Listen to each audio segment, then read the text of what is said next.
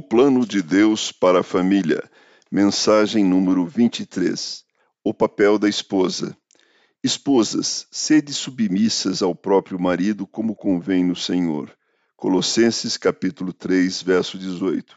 O papel da esposa é ser submissa ao seu marido como a igreja o é a Cristo. Mas o que isso significa? A palavra submissão causa urticária em muitas pessoas. Vamos ver primeiro o que submissão não significa. Primeiro, não significa inferioridade. Deus criou o homem e a mulher à sua imagem e semelhança. Homem e mulher são iguais aos olhos de Deus. Segundo, não significa submissão de gênero. A mulher não deve ser submissa ao gênero masculino, mas ao seu próprio marido. É uma questão de funcionalidade da família. Terceiro, não significa ser desprovida de vez e de voz.